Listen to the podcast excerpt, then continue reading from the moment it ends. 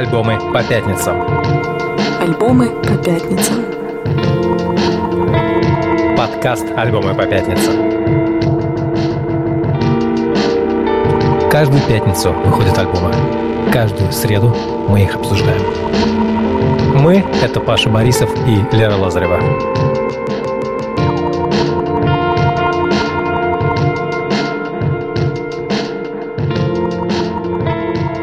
Привет, привет, привет. Это подкаст «Альбомы по пятницам». Меня зовут Паша Борисов, я ведущий телеграм-канала «Альбомы по пятницам», в котором я каждую пятницу, как вы могли догадаться из названия, рассказываю про разные новые интересные альбомы, которые мне кажутся интересными.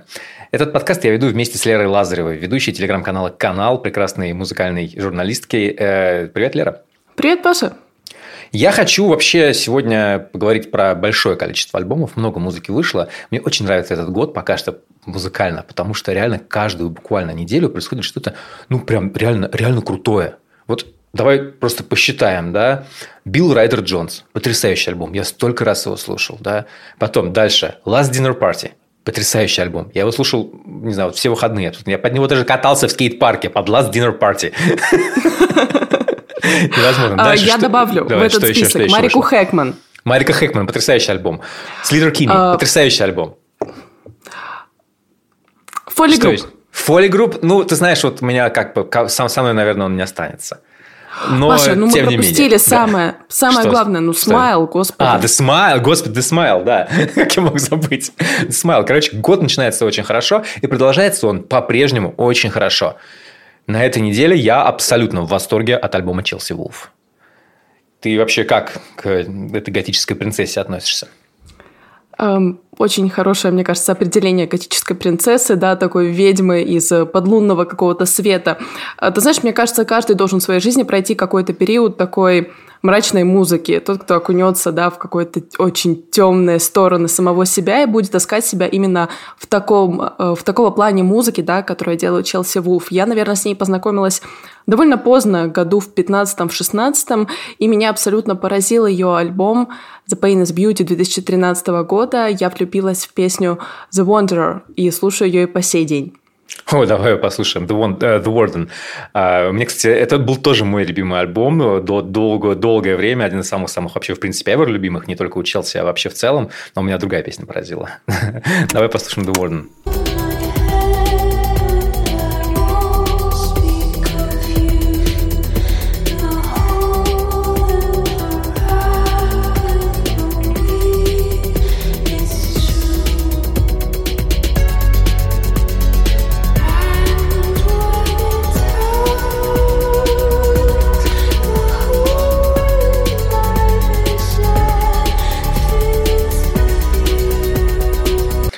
Прекрасная музыка. Меня вот это вот сочетание какого-то фолка э, с э, электроникой очень сильно впечатлило. Челси довольно понятного происхождения, скажем так. Она из Калифорнии, несмотря на то, что она абсолютно бледная, как, как не знаю что. Да. Белая, как полотно, настоящий год. Вот. Э, Ее отец играл кантри-музыку, поэтому у нее дома всегда была студия, она как бы была с музыкой на «ты», всегда общалась с музыкантами, много с ними тусила. Очень рано начала бухать, как она сама говорит, что э, выпивала там вот этот американский malt liquor, знаешь, таких бутылках, когда ты видишь в фильмах, такое, что типа такой средний алкогольный напиток. Вот, она угу. говорит, что с 11 лет она, в общем, выпивала. Ух. Э, у нее ее долгое время мучил, э, до сих пор, я так понимаю, она с этим не до конца разобралась, вроде как, вроде как перестала, но это бывает. Э, сонный паралич. Это когда ты просыпаешься, но не можешь пошевелить мышцами абсолютно. Это довольно страшно. Это очень, очень такая, это, это близко к Это страшно даже звучит, я да, боюсь да, это да. вообще прочувствовать. Вот у нее это было с детства и там долгое время. И она написала несколько альбомов об этом. Uh, Pain is Beauty в том числе об этом. Uh, и ее там другие альбомы не менее классный, например, альбом Abyss, который был следующий после The Pain is Beauty, он тоже об этом. На нем она гораздо более тяжелая. Это тоже интересная сторона Челси Вулф, которая всегда тусила с тяжелыми музыкантами. Я, когда первый раз услышал ее живьем, она выступала, э, по-моему, по-моему, она, а, она выступала перед Death Heaven. То есть, вот такой вот был Билл. Это был 2014 год. Потом она выпустила альбом Abyss. Это сильная музыка.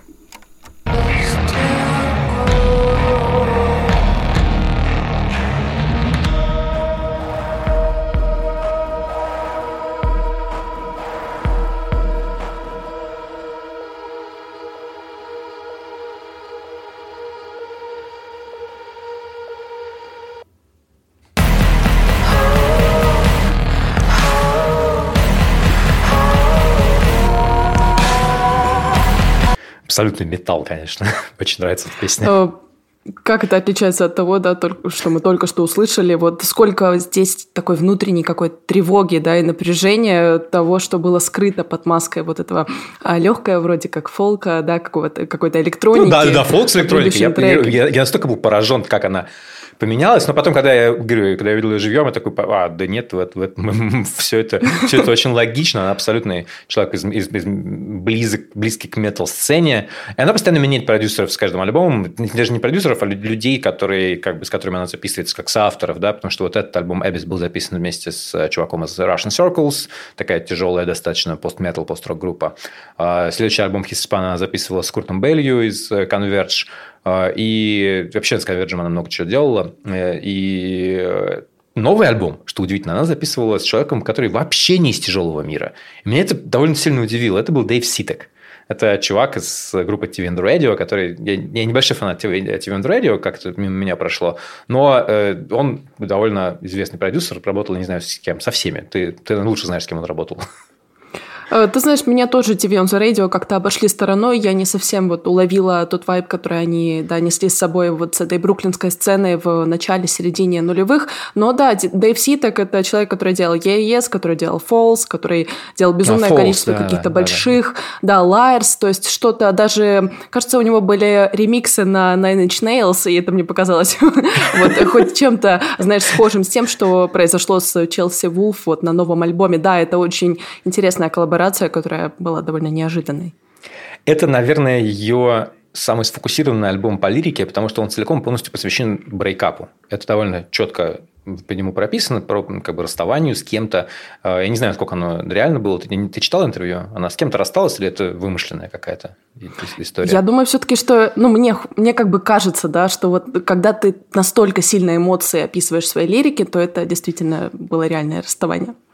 Альбом называется she, she Reaches Out To, She Reaches Out To, She и так далее. Он по кругу, как Уроборос, да. Угу. То есть она, она ищет помощи, да. Она пытается найти как бы какую-то... Достучаться, с кем-то, да, да достучаться, достучаться до кого-то.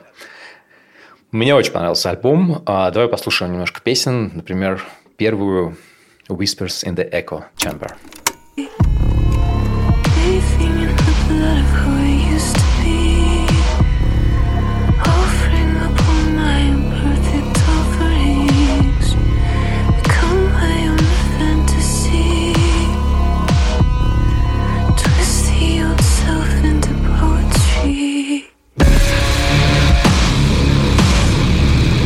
Меня есть какое-то ощущение, что вот если приводить примеры групп, да, с кем ты можешь это сравнить, то вот это как будто бы в Nine Inch Nails поет Бет Гиббонс.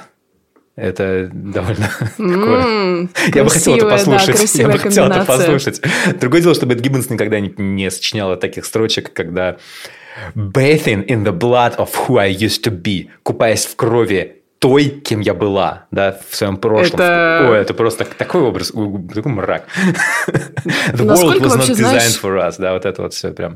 Глубина лирики, да, как сильно она накладывается на глубину вот этого звука, когда ты буквально ждешь вот этого дропа, да, вот этой какой-то стены звука, который сейчас прямо на тебя навалится, да, но при этом, если мы сравним это с тем, что мы слышали в предыдущем треке, там, где стена звука была очень резкой, то здесь все-таки вот это напряжение, вот этот саспенс, он как будто бы еще более сильный, да, ну и, конечно, конечно, строчки э, в духе разорвать все связи, да, и mm-hmm. этот мир не был придуман для нас. Ну, как бы, да, чувствуется здесь очень такая глубокая душевная сердечная боль. Э, она угорела очень сильно по... Во-первых, она бросила пить, э, и вроде как разобралась с медицинскими проблемами, как она рассказывает. И это помогло ей, видимо, как-то не знаю, сконцентрировать свои эмоции максимально чисто. Я очень хорошо понимаю это состояние. У меня как бы был момент, когда я бросал бухать, и, в смысле, до сих пор продолжается. Живу относительно трезвую жизнь. Э, и э, вот этот момент, когда ты такой, типа, у тебя исчезает та, та вещь, с помощью которой ты справлялся с проблемами, ты оказываешься наедине с твоими проблемами, и ты такой, типа, ты как будто, знаешь, как будто настолько ярко видишь весь, весь, все вообще, все, что происходит, все, все проблемы, себя, другого человека, все это. И это настолько обезоруживающе, это настолько, ну, во многом как бы разрушающе, да, но тем не менее ты как бы дойдя до конца в этих переживаниях, вот мне кажется, она в этом альбоме доходит до какого-то конца в этих переживаниях своих, ты потом можешь возродиться и куда-то двигаться дальше. Что тебе еще понравилось на альбоме? Э, мне кажется, ты очень точно сказал, что это альбом, он про перерождение, да, про возрождение даже можно сказать, потому что ты уже совсем не тот, кем был раньше, но ты все еще не можешь отпустить свое прошлое, ты вынужден жить в настоящем и все еще смотреть свое будущее. Мне лично очень сильно с этого альбома понравился финальный трек, он называется Dusk, он вышел первым синглом, и вот когда я первый раз его слушала, я поняла, что этот альбом будет очень хорошим. Давай послушаем.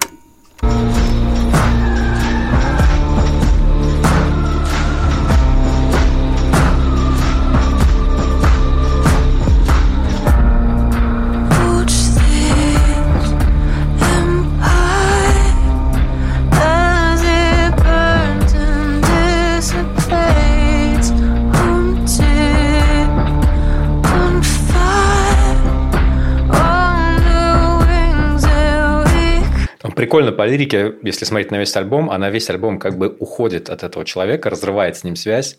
И в конце, что она говорит? Я отдам твою, свою жизнь за, как бы за тебя.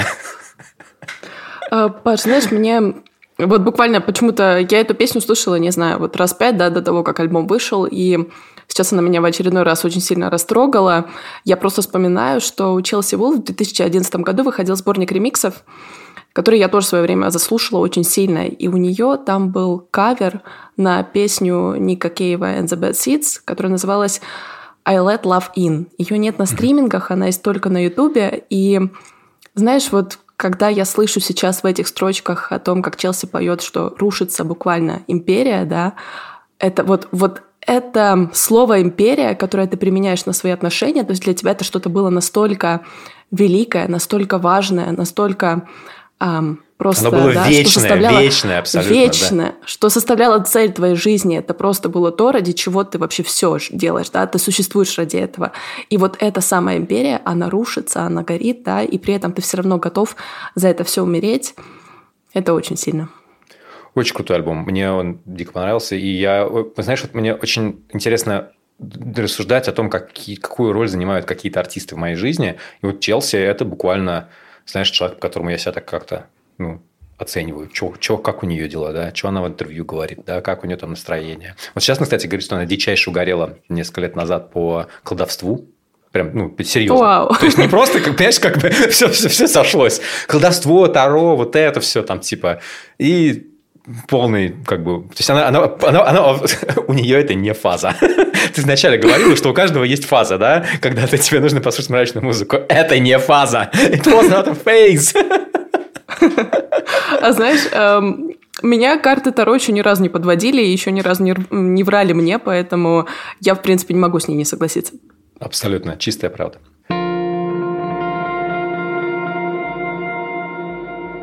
Пойдем дальше. Мы в подкасте очень часто говорим о том, как музыканты и вообще любые творческие личности э, занимаются своим творчеством, как бы почему они пишут такие песни, которые они пишут, и почему нам эти песни очень нравятся, да, и как это все влияет на, на творчество их, да, о чем они думают. Вот сейчас, когда мы говорили о Челси Вулф, мы обсуждали там то, как она угорает по картам Таро, по колдовству, про ее проблемы с алкоголем, которые влияют на ее творчество. И это все очень важно. Я очень люблю подкасты, где, или там интервью, да, где музыканты и любые творческие личности начинают прямо подробно рассказывать, как и почему они занимаются своим творчеством, что связано с этим, да, что ими движет, да, как устроено вот этот вот процесс созидания. На английском языке таких подкастов миллиард, просто буквально, я не знаю, там от Switched on Pop до... А, я люблю подкаст Рика Рубина, он Э, разговаривает с разными людьми интересными. У него есть потрясающий диалог с э, Трентом Резнером, где Резнер просто вот от начала до конца рассказывает всю свою карьеру. Они проходят по, по всем перипетиям. Очень интересно, дико интересно. Ты понимаешь, гораздо лучше понимаешь, это за человек, почему он как бы, ну, как устроен. На русском языке такого контента мало, но есть один интересный подкаст, который мне нравится. Это подкаст «Творческая личность». Его ведет э, прекрасный басист, э, вы наверняка его знаете, Дима Мидборн, э, и его соавторка по подкасту Марина Одношевина. Они обсуждают там как раз вот эти проблемы творчества и то, как это все устроено. Потрясающий выпуск у них один из первых был с Антоном э, Маскелиадой, в котором э, Антон, который типа, вы, вы его знаете, наверное, по школе, там, в которой он учит людей музыке. Я его знаю как музыканта в первую очередь. И там, конечно, он потрясающе рассказывает про то, что, ну, как бы хочешь заниматься музыкой, готовься, что это будет исключительно хобби. И это нормально. И человек, которого там какие-то, ну, там, не миллионы, но довольно большие цифры в стримингах, да, там довольно честно рассказывает, сколько ему денег это все приносит, и что когда его звали на в такие европейские фестивали, и когда он довольно хорошо, ну, был реально заметным. Вот ты со стороны смотришь, тебе кажется, о, все круто. Да, он тебе рассказывает, что, ну, как круто. Ну, вот на билеты у тебя деньги есть, да, а вот с отелями уже иногда бывают проблемы. Послушайте хороший подкаст, мне нравится. Что ты принесла ну, сегодня? Давай. Что ж, возвращаясь, наверное, да, куда-то выходя вон из, э, скажем, подлунного мира, да, давай вернемся все-таки куда-то к солнышку. Насколько ты знаешь, Паш, сейчас латино-поп на подъеме, да, музыкальные циклы работают, в нулевых у нас была Шакира, у нас был Энрике Иглесиас, у нас была Дженнифер Лопес, сейчас у нас есть а все на английском, Они есть... все на английском пели, это очень важный момент. Да, да, кстати, ну мы к этому еще вернемся, да, к этому двуязычности. В общем-то, сейчас у нас есть Bad Bunny, у нас есть Кали Учис, но все-таки есть такая прослойка артистов, которые начали, ну, скажем так, осознавать свою какую-то латиноамериканскую идентичность еще до того, как это стало чем-то массовым и популярным. Одним из таких исполнителей как раз-таки стал Роберто Карлос Ланге, который скрывается под псевдонимом Эладо Негро. Эладо Негро переводится с испанского как «черное мороженое». Такой красивый у него псевдоним. У Эладо Негро вышел новый альбом, который называется «Фейзер», и так как я тебе сейчас хочу о нем немного рассказать, давай все-таки с самого начала послушаем первый трек. Он называется LFO Lupe Funds Oliveros. А знаешь, что для меня значит LFO? Low Frequency Oscillator. Это такая штука, которая, а, ну, и он тоже это имеет в виду. Это, короче, такая штука, когда у тебя есть синтезатор, да, у него есть, чаще всего есть как бы осциллятор, который генерирует звук. Вот, как бы это такая штука, на которую ты подаешь электричество, она генерирует такой звук. На него всякие разные штуки накладываешься, он превращается в классный звук. А есть low frequency осциллятор. Это очень низкочастотный, который на самом деле генерирует, ну, фактически генерирует тоже звук, но он генерирует сигнал, с помощью которого ты меняешь вот основной звук.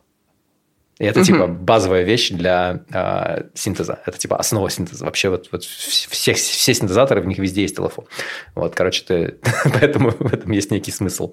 Давай послушаем, да. Я, э, очень интересно, я ничего не знаю про этого музыканта. Я слышал несколько типа рецензий, мне кто-то говорил про это, я не слышал ни, одной, ни одного трека, и сейчас будет как бы интересный... Момент X. Давай, погнали.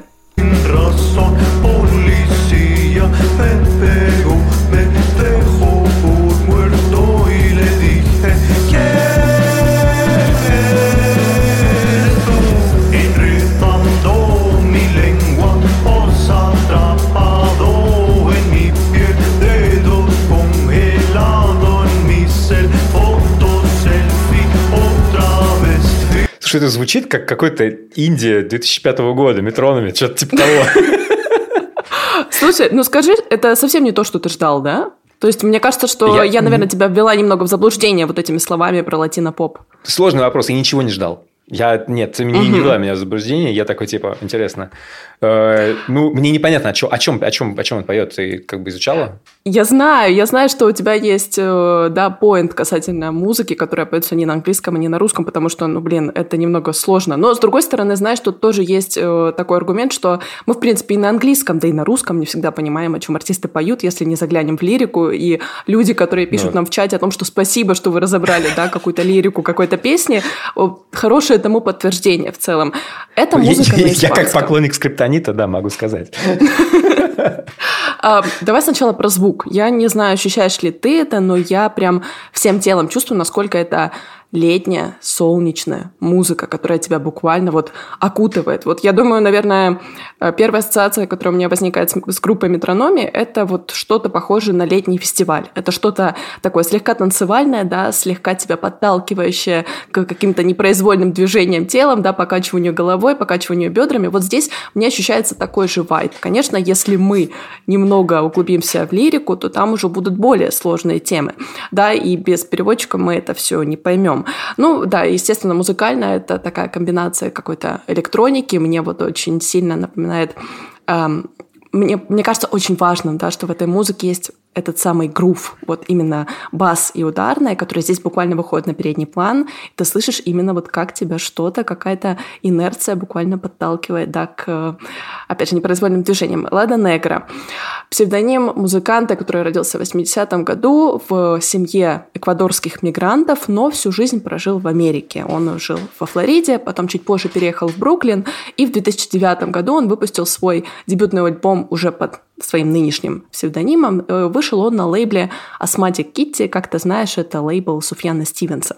До этого э, Роберто сочинял музыку преимущественно на испанском, но все закрутилось, завертелось, и постепенно он начал сотрудничать еще с другими бруклинскими музыкантами и уже начал добавлять в свою музыку какие-то песни на английском языке, благодаря чему его, в принципе, и заметила англоязычная, да, американская пресса прежде всего. Наверное, самым прорывным его альбомом стал релиз This is How You Smile 2019 года, опять же, где были песни и на, ру... Э, пардон, и на испанском, и на английском, да.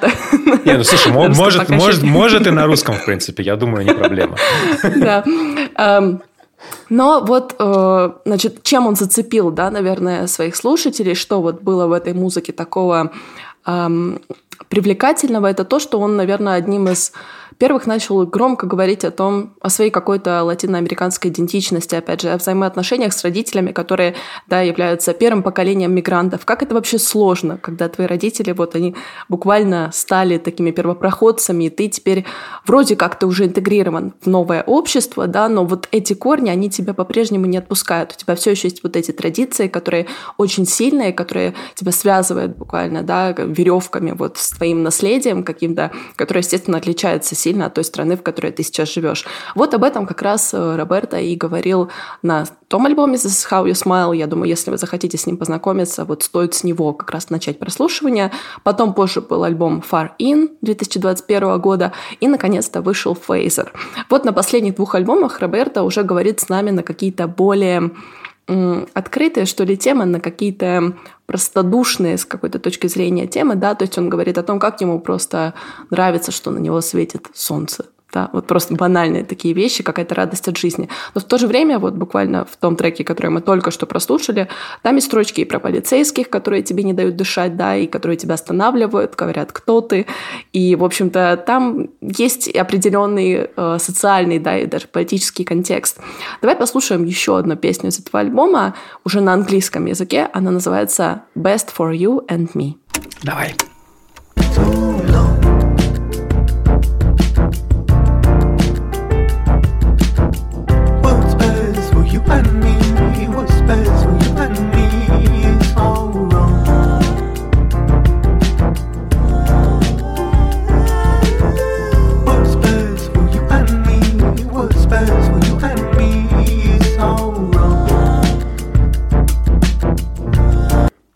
Кайф, кайф, я добавляю к себе, мне очень нравится. Я рада, что тебе понравилось, потому что, ты знаешь, вот я могу сказать, что прошлый альбом Far In, он меня, наверное, заинтересовал, но вот этот альбом меня по-настоящему впечатлил в хорошем смысле, потому что я никак не ожидала услышать, вот даже ты, когда сейчас включил первый раз, э, вообще, да, Лада Негра, даже я не ожидала, уже зная, что он примерно создает, вот такой какой-то энергетики музыки, да, вот этот тонкий фальцет, у нас есть главный голос, у нас есть какой-то бэк-вокал, у нас есть какой-то хор на заднем плане, да, который создает объем, вот эти клавишные в самом начале, этот грув, эти синтезаторы, это все буквально олицетворение того, в каких условиях создавалась эта музыка. Буквально, да, э, Роберто в интервью говорит, что все это мотивы — это то, как могут м- звучать какие-то долгие походы по горам, да, или то, как движутся облака по небу, или то, да, как припекает солнышко. И вот что могло бы быть, если бы все эти события, все эти процессы, если бы они были звуком, да? Я понимаю это как что-то одновременно возможно, утомляющее, потому что, когда я думаю о походе по горам, это явно что-то утомляющее. У тебя утомляющее? Не, время... я, я такой, типа, я, я пошли как вперед. Серьезно? Нет, знаешь, ну, как бы я в самом начале, конечно, тоже так примерно отношусь. Ну, в конце, там, через часиков пять я уже такая, блин, вот бы сейчас покушать. Я, я, я не утомлюсь. То есть это вроде как создает какую-то усталость, но эта усталость настолько приятная, она настолько ожидаемая, ты ее настолько жаждешь, она тебе просто буквально доставляет удовольствие. Весь этот альбом, он очень солнечный, оптимистичный, да, он буквально пронизан теплом, слушать его рекомендуется при температуре от плюс 17 на улице, плюс да, 17. и, естественно, Блин, у меня, у меня плюс, плюс 10 сегодня. Нельзя. Ну, значит, Нельзя. нет, сегодня, пожалуйста, не слушай, не слушай, да. Это вот буквально альбом, который идеально зайдет только при хорошей погоде. Мне Хорошо, жаль, что он вышел в феврале, но, возможно, он скрасит да. чью-то зиму. Да. Пару недель все. А у нас есть слушатели из Буэнос-Айреса, я уверен. Так что нормально, там тепло. И еще откуда-нибудь Нормально, нормально, найдут где послушать. Слушай, мне, мне это все, знаешь, во-первых, очень, конечно, интересное противопоставление с Челси Вулф, абсолютно альбомом, который как бы, знаешь, расковыривает болячки, расковыривает раны, пальцем в них залезает вот как-то вот так вот, да, и такой типа, «Э, смотри, вот, вот, вот оно, вот он мрак, да, а тут чувак такой говорит, такой типа, ну вот ситуация, как бы встал с утра, тихо дома, мама спит, а вот папа дома нет, что-то не то. Вот. Ну, такой картину рисует красиво очень. Да, и она не драматичная. И она настолько подчеркнута не драматичная, настолько подчеркнута нормально, что ты такой, типа, господи, да. я тебя обниму. я очень люблю, я очень люблю вот такие вот вещи, когда, э, ну, как бы самое скучное, это когда ты просто описываешь свою обычную жизнь, да, в которой, типа, ну, как бы, ну, не знаю, там, ну, какие-то, ну, что-то на работе неприятности. Когда ты пишешь песни про то, как у тебя на работе неприятности, слушать это скучно, потому что это у всех, и это как бы с этим ничего нельзя сделать, оно пройдет. Факт. Нормально, да. да? А здесь как раз либо, либо ты опускаешься выше, как вот как Челси делает, да, да и как бы обсуждаешь вещи очень, очень драматичные, либо ты опускаешься сильно ниже и такой типа, давайте мы просто поговорим о том, как классно лежать на траве. Да? И это клево. Мне это все напоминает, как по звуку, вот из того, что я услышал, мне кажется, что это как, знаешь, если бы Дэн Снейт из Крибу вот писал бы прям песни.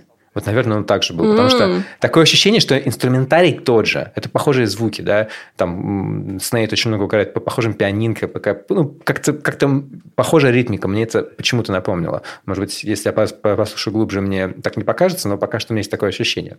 Вот. И Дэн Снейт, его музыка сравнение. тоже, она часто очень, а, а очень, а очень простых вещах в жизни, о очень маленьких моментах, на которые, которые ты вот в этой горячке вечной, да, которые ты просто пропускаешь. Вот, и они тебе, может быть, а лучше бы на них остановиться, просто на том, как классно посмотреть на солнышко. Да, а клево.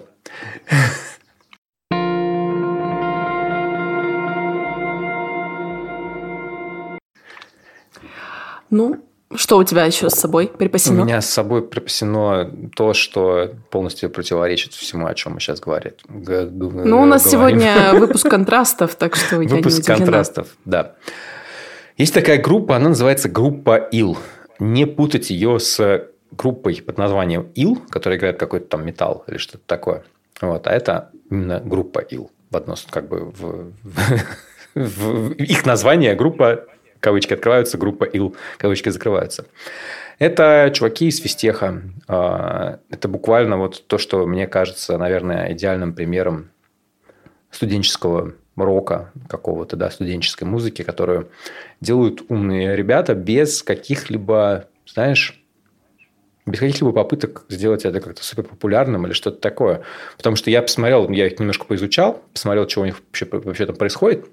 И про них очень мало информации, хотя записи их концертов, которые есть, это нечто потрясающее. Это прямо буквально ты слушаешь, такой думаешь, блин, ребята, вы довольно умную музыку играете, вы вообще довольно клевые. Мне хотелось бы, чтобы про вас больше говорили, потому что это умная, замороченная музыка с очень сложной и хитросплетенной лирикой, и очень, знаешь, вот когда ты слышишь альбом, и альбом целиком полностью как бы пронизан одной темой. Альбом называется «Я дома», он вышел 9 февраля, и он эм, как бы он показывает то, как человек смотрит на мир окружающий, ищет себя и находит себя в каком-то в прошлом, в детстве, да, не, причем это не попытка сбежать, а знаешь, это попытка найти в себе то, что тебе действительно нравилось. Да.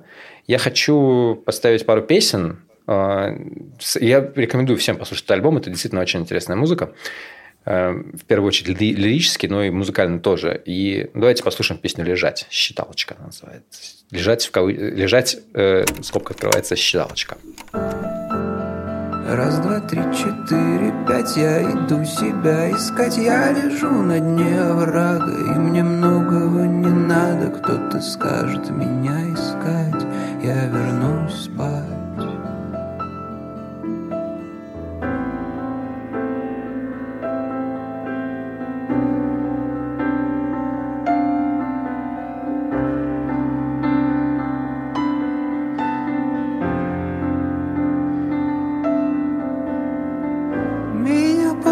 гладит стены, гладит руки. От большой разлуки кидает в дрожь. Захочешь вырваться из круговой поруки, Круг порвется никуда не такое. Я здесь много чего слышу. Я слышу и какой-то западная Индия, но больше я слышу в том числе культуру какого-то романса, наверное, угу, да? Угу. А, и... Какая-то русская хтонь, да? Вот русская хтонь, сюда. да. да, да, русская хтонь. Не то, чтобы это какая-то, не знаю, на самом деле это ближе, даже больше на Регину Спектр похоже местами.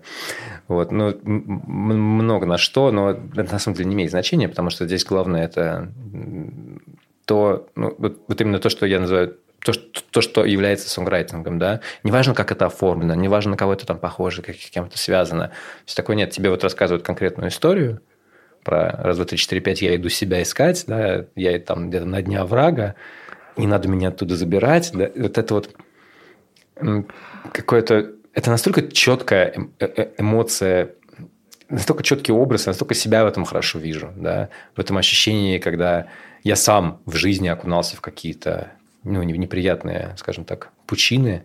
И вот, знаешь, я такой говорил себе, ну, я на дня врага. Пучина – это очень хорошее, подходящее слово. Мне еще пришло на ум слово «безнадега», да, безнадежность какая-то, потому что даже глядя на обложку этого релиза, где буквально у тебя есть дыра в стене, но у тебя нет реального солнышка. У тебя есть солнышко, которое сделано из э, да, защитной решетки, которая обычно на окнах первого этажа стоит. Да, То причем это, ты... такая, это, это такая решетка потрясающая. Это, это советская решетка, да, э, в которая как бы выглядит как солнышко. Это такой да, абсурд. Да. Это и вот эти строчки, да, я пытаюсь понять, куда-то углубиться. У нас сначала идет, что я иду искать сам себя, меня никто не находит, а потом кто-то пошлет искать меня, потому что я уже отчаялся себя искать. Я уже не могу, я уже не знаю просто, что я, где Альбом называется «Я дома», но это как будто бы еще больше вводит меня в заблуждение, потому что оказывается, что дом — это то место, где ты все равно не можешь найти себя. Да, ты вроде как пытаешься, ты все равно не можешь. Короче, это, это, это пугает почему-то даже. Ну, в каком-то хорошем смысле, наверное, потому что ты, опять же, узнаешь себя в этой пучине, но это все равно как-то завораживает.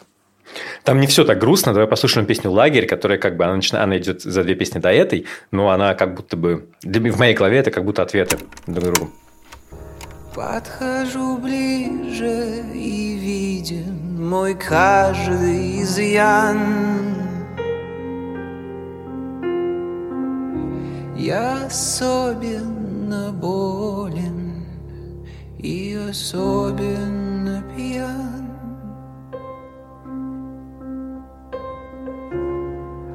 Ладонью по лбу детей с колбы Их рты воняют вареной полбой. В мешки с хлопка тела из ваты Я их ласкаю, я их вожатый. Мой слепок нежный из парафина Сгорит, оставшись таким любимым.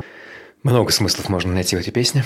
Довольно много. Да, сколько здесь метафор. Я пытаюсь понять, что же это за люди из ваты, которые лежат в хлопковых мешках. Это, знаешь, вот это наводит на какие-то мысли о том, что это... Вот песня называется «Лагерь», и здесь вроде как поется о каких-то людях, и это как будто бы все люди вокруг тебя вообще. То, как ты воспринимаешь людей, да, ты чей-то вожатый, как будто бы это твой отряд, ты вроде как с ними взаимодействуешь, они тебя будут помнить. Вот это, да, губы, сахарная вата, Да, здесь очень много смыслов. Тут так за один присест не разберешься, абсолютно, конечно. Но абсолютно ты меня шансов. Я, я даже, обнадежил, я даже... ты сказал, что лагерь будет более позитивной песней. Знаешь, я ждала реально... Я реально ждала чего-то более бодрящего, оптимистичного. Но я поняла, да, примерно в каком духе будет альбом. Это не на casual прослушивание, Нет, нет, так. вообще не на casual. Это довольно серьезная работа. И меня... Ну, знаешь, вот я я не часто натыкаюсь на, на, на такой уровень сонграйтинга, когда ты просто такой, типа, вау, я хочу очень долго пожить с этой музыкой, я хочу в ней поразбираться, да. я хочу... Э, как будто, знаешь, это как будто вот... Во-первых, это очень, ну, это сильная поэзия, и это вот именно когда человек ее читает не конкретному кому-то, да, он, это вообще музыка, от которой у меня есть ощущение, вот, и вообще все, что я посмотрел про группу Will, э, как будто эта музыка делается вот этими замороченными... Вот, понимаешь, у нас был подкаст про Слинт, да, для, для, для наших спортеров, который через пару месяцев выйдет для всех остальных. Когда мы разбирали, кто, кто делал альбом с Великий Спайдерленд, да, когда мы с тобой разбирались, что это за ребята, мы как бы поняли, что у них не было никогда цели ну, кому-то это все показывать. Это, ну, это не, не, не так было важно. Важно было записать, придумать, сделать. И как-то ну, вот, выступить несколько раз, записаться, и, и все. И, и это достаточно. Что, а, и пусть, пусть оно живет своей жизнью. Вот здесь у меня абсолютно такое же ощущение от людей, которые как будто бы... Ну, то есть, для них вот публика – это она где-то там далеко существует. Она не так Я важна. рекомендую вообще всем, если вы этого не делаете, читать Паша на теке недели, потому что вот как раз в последнем теке Паша писал о том, как мы воспринимаем музыку, есть ли у нас ожидания, да, опять же, что такое, что такое плохая музыка, что такое хорошая музыка, существуют ли вообще эти понятия, какие функции музыка выполняет. Вот там как раз, мне кажется, обо всем этом недавно было очень хорошо О, написано, спасибо. Паша. спасибо. Вот. А еще, знаешь, я заметила, что в этом альбоме все песни, если я досмотрю до конца, наверное, начинаются с буквы «Л». У нас есть луна, лагерь, да. лимонный сок, лежать, Кроме... лететь, лилак. Лечка, лужа, я дома. О, нет, последний трек все-таки нет. Но концепция красивая. Да, послушайте, послушайте обязательно.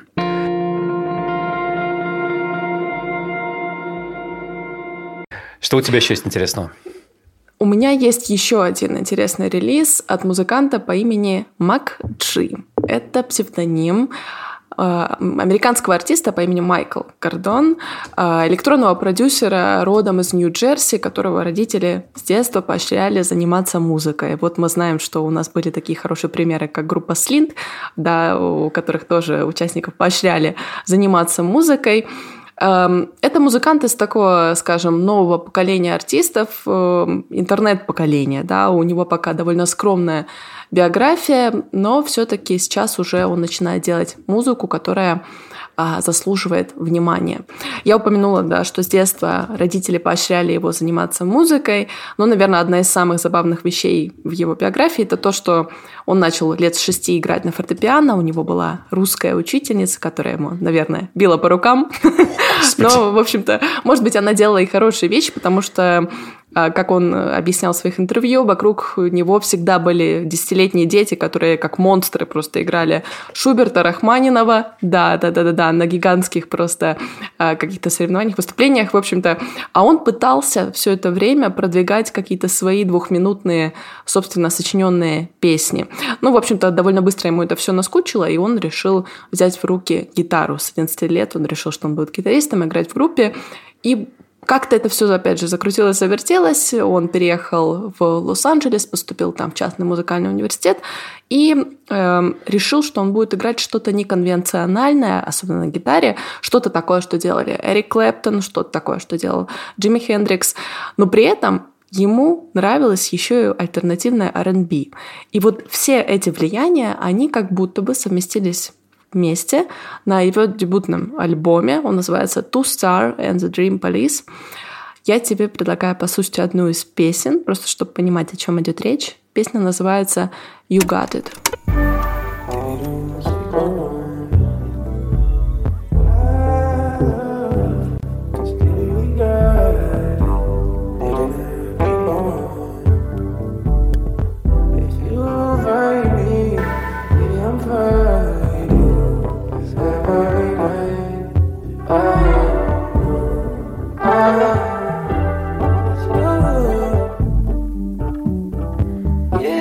Музыка, как будто она под водой вся находится. Очень прикольная. Да, да, да, да, да, да. Это, наверное, странное описание, но для меня это звучит трек так, как будто бы это какая-то песня, может быть, синт-поп-баллада откуда-то, не знаю, с 80-х, которые вот переделали куда-то на современный лад, да, вот она как будто бы немного заремиксованная, там есть какой-то расстроенный звук, да, там есть какие-то современные эффекты, есть автотюн, но при этом, да, важно понимать, что в этой музыке очень мало хуков, это вот то, о чем мы довольно часто говорим, но здесь этого нет. То есть эта музыка, она трудно запоминается. Но при этом у нее есть еще другая сильная сторона. Это то, что она довольно иммерсивна. У нее есть этакий эффект погружения. Когда ты включаешь этот альбом... погружение. Погружение, да, да, да, да. То есть ты включаешь, и тебе очень трудно остановиться. Ты вот как будто бы все еще не можешь выплыть, но тебе и не хочется выплывать из этого состояния какого-то. И по итогу, да, все песни, они следуют друг за другом, и альбом проходит, наверное, как одно такое большое музыкальное путешествие, в котором не должно быть пауз. Давай послушаем еще один трек, который называется «Кэнди». Погнали.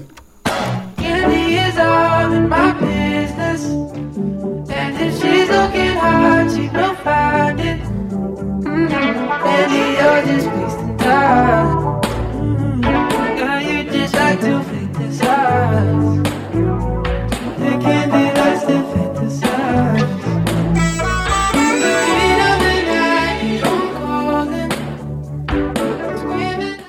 Как мило. Какая добрая песня про то, что, типа, ну, мы все облажались, все, как бы, совершаем какую-то херню творим. Но, как бы, я тебя прощаю, и ты меня тоже прости. Ну, нормально. Ну, нет, можно, конечно, не творить херню, будет получше, но довольно мило. Слушай, прикольно, прикольно. А, не думаю, что я прям буду прям глубоко слушать. А, у меня на этой неделе был один R&B альбом, который мне хотелось, на котором даже у меня, типа, есть место для одного R&B альбома за неделю.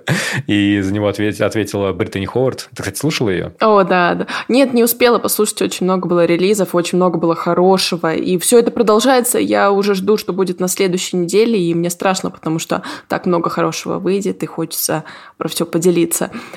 А давай я тебе поставлю Британи Ховард, раз совместим. Давай, давай. Да, она прям нормально, мне очень, мне очень понравилась. Там, знаешь, альбом, который тебя впечатляет масштабом задумок всяких. Вот песня вот «Now». So I'm not alone. It's painful, but I might as well say sorry.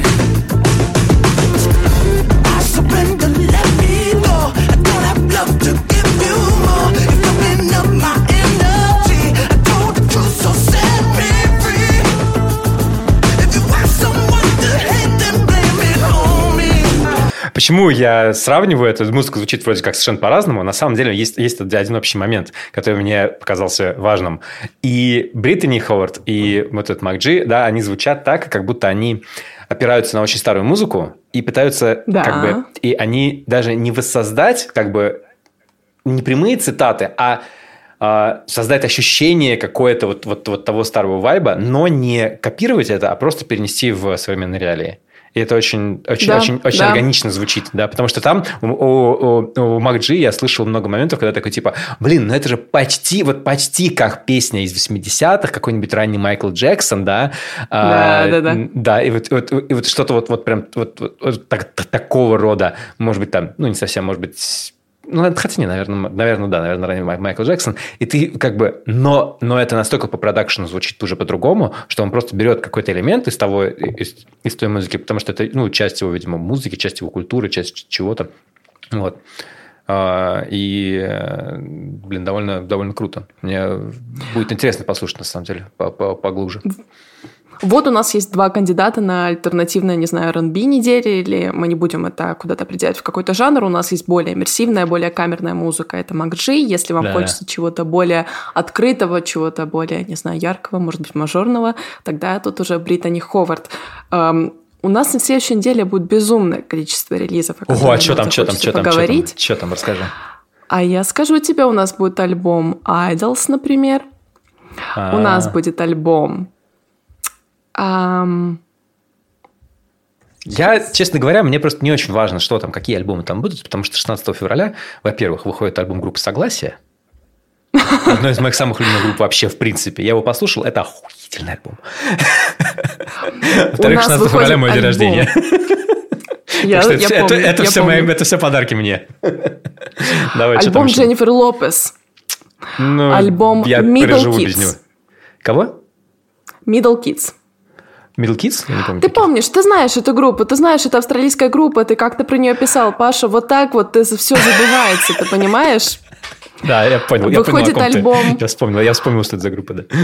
Когда Группы. Фрика, группа Фрика, Фрика которая знаю, да, очень да. связана с э, Horse Girl, если вам нравится Да. Horse Girl, вам, скорее всего, понравится Фрика. Выходит авангардная британская музыка под именем Bingo Fury, выходит Serpent with Feet, О, да. выходит Granddaddy, более О. старая такая музыка, выходит дебютный альбом группы Lime Garden, дебютный альбом группы Royal Lotus, которая недавно хайпанула с Triple J версией песни Софелис Бекстер Murder on the Dance Floor. И, в общем-то, очень-очень много будет всего. Мы вот так сделаем такую короткую превьюшку, если вы не знаете, что слушать в эту пятницу, которая будет буквально через два дня, так как подкаст выйдет в среду, Альбом- альбом то вы согласия. теперь знаете. Альбом согласия. И альбом группы Согласия. Альбом группы согласия. Альбом группы согласия.